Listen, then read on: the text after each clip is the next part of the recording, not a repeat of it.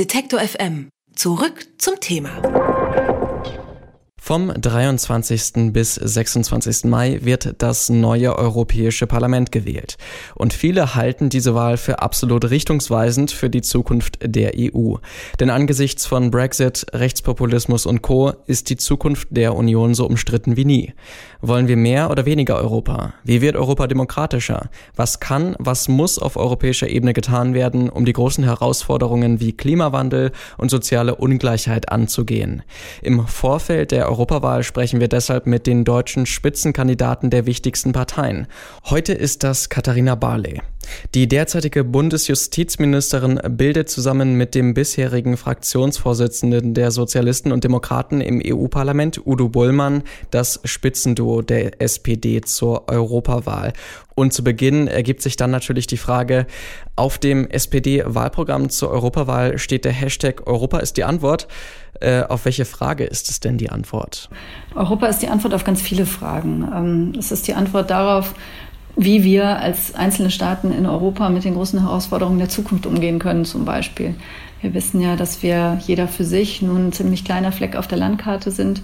Und wenn wir uns mit Mächten wie den USA, China, Russland messen wollen, sowohl wirtschaftlich als auch politisch, ähm, dann müssen wir zusammenhalten. Europa ist auch die Antwort auf die Frage, ähm, wie man Wohlstand sichern kann auf diesem Kontinent, wie man den Frieden bewahren kann ähm, wie man das Klima schützen kann, auf ganz, ganz viele Fragen.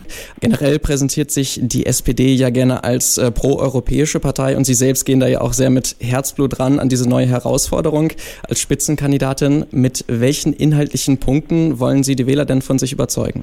Natürlich ist bei der Sozialdemokratie immer der soziale Aspekt ein besonders wichtiger. Und dafür muss man wissen, dass Europa ja als Wirtschaftsraum gegründet wurde und nicht als soziale Gemeinschaft.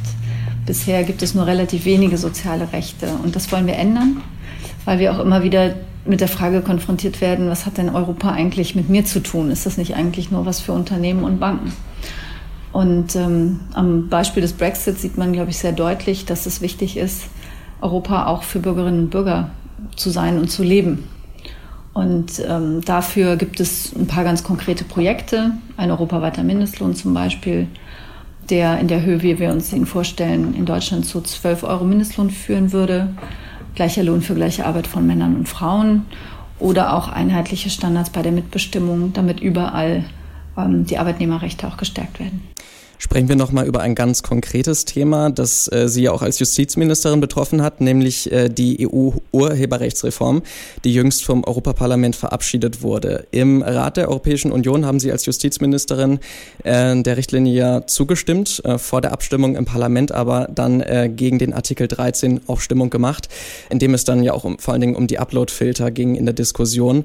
Viele haben Ihnen da Opportunismus vorgeworfen. Warum kam dann diese Kehrtwende? Das ist überhaupt keine Kehrtwende. Ende.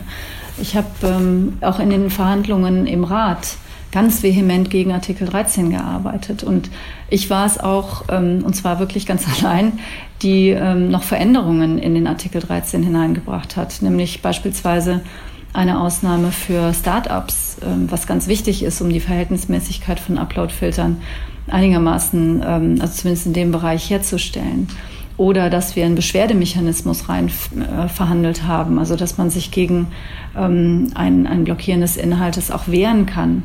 Ähm, also ich habe sehr, sehr intensiv gegen diesen Artikel 13 auch auf der Ratsebene gearbeitet. Ich habe leider von konservativer Seite, von Seiten von CDU und CSU dort äh, praktisch keinerlei Unterstützung bekommen. Und ähm, deswegen, ich habe davon von Anfang an eine ganz klare Position bezogen. Ich bin strikt gegen Artikel 13, aber die Richtlinie ist eben sehr, sehr viel mehr als nur Artikel 13. Nun äh, ist es ja auch so, dass Sie nicht die einzige Kandidatin der SPD sind, sondern Teil einer Doppelspitze zusammen mit Udo Bullmann, der bisher der Fraktionsvorsitzende der Europäischen Sozialdemokraten im Europaparlament war. Ähm, medial präsent im Wahlkampf sind aber eigentlich eher Sie, zumindest hat man den Eindruck. Äh, warum gibt es denn diese Doppelspitze überhaupt?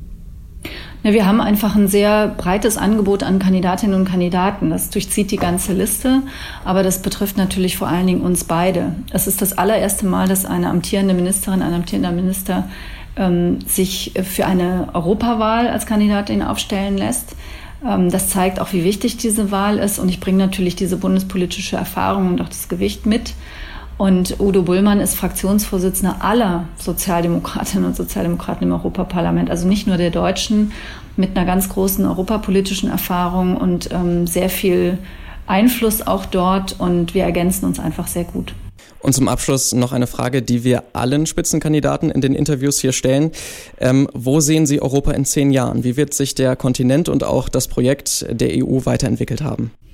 Tja, da gibt es genau zwei, zwei Möglichkeiten. Das eine ist, ähm, dass wir ein, ähm, ein Europa der National Nationalisten bekommen, so ähnlich wie es sich in Polen und Ungarn und auch Italien derzeit andeutet, oder dass es uns gelingt, ähm, die Demokratinnen und Demokraten zu stärken und ein Europa bauen, das noch stärker zusammenhält, das besser wird, das sich reformiert und auf jeden Fall sozialer wird. Und ich stehe auf jeden Fall dafür ein, dass Letzteres geschieht.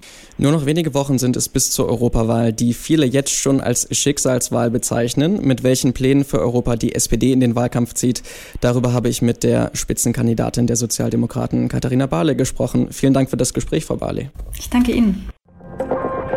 Alle Beiträge, Reportagen und Interviews können Sie jederzeit nachhören im Netz auf detektor.fm.